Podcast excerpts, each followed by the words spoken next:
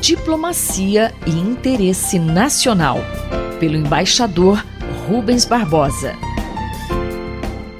Você é sempre bem-vindo ao nosso Diplomacia e Interesse Nacional. O tema de hoje: Relações entre civis e militares. Embaixador, as relações entre civis e militares estão bem resolvidas? Qual é o papel de cada lado? As relações entre civis e militares ao longo da história republicana nunca foram bem resolvidas.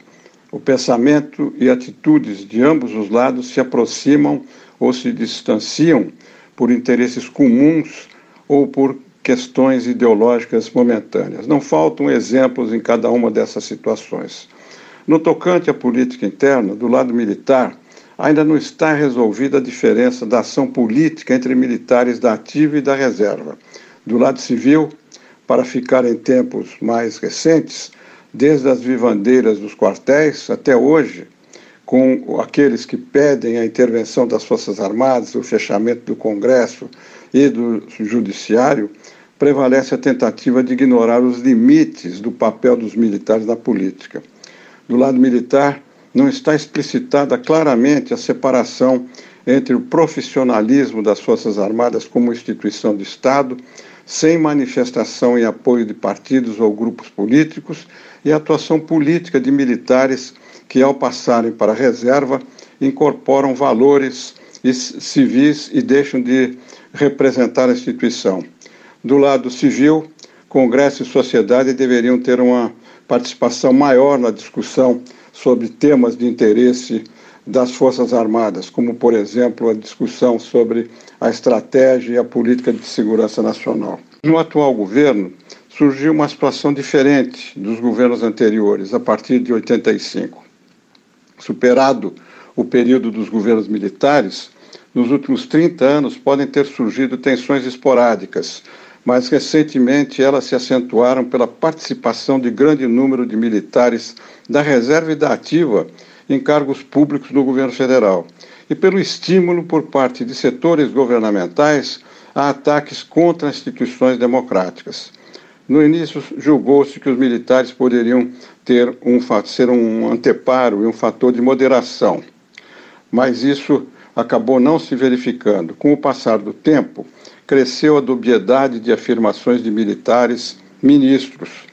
As consequências gravíssimas, esticar a corda, as Forças Armadas não cumprem ordens absurdas, uh, uh, por conta de julgamentos políticos, sempre, contudo, ressaltando o respeito à Constituição.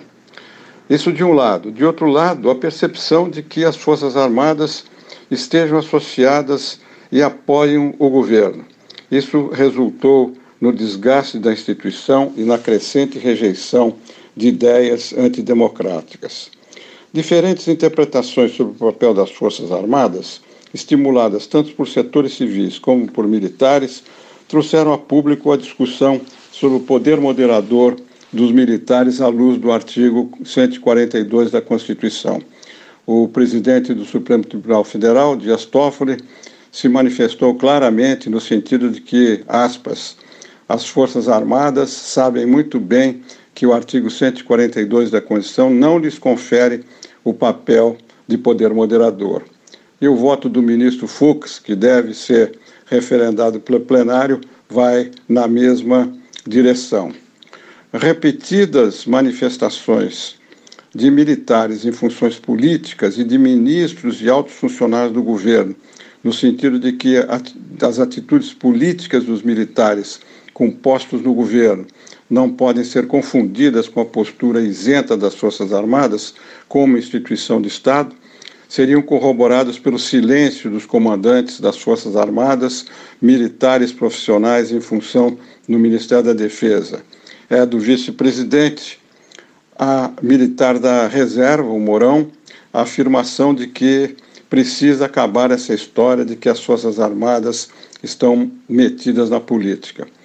Para encerrar de vez esse capítulo, seria importante que os comandantes das três forças se manifestem publicamente dissociando as Forças Armadas de demonstração contra as instituições, caso elas venham a se repetir.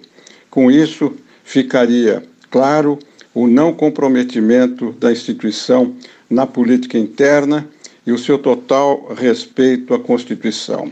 A definição da Suprema Corte em relação ao artigo 142 poderá ser a pedra angular do novo relacionamento entre civis e militares. Eu sou Mário Santi e conversei com o embaixador Rubens Barbosa. Diplomacia e interesse nacional, pelo embaixador Rubens Barbosa.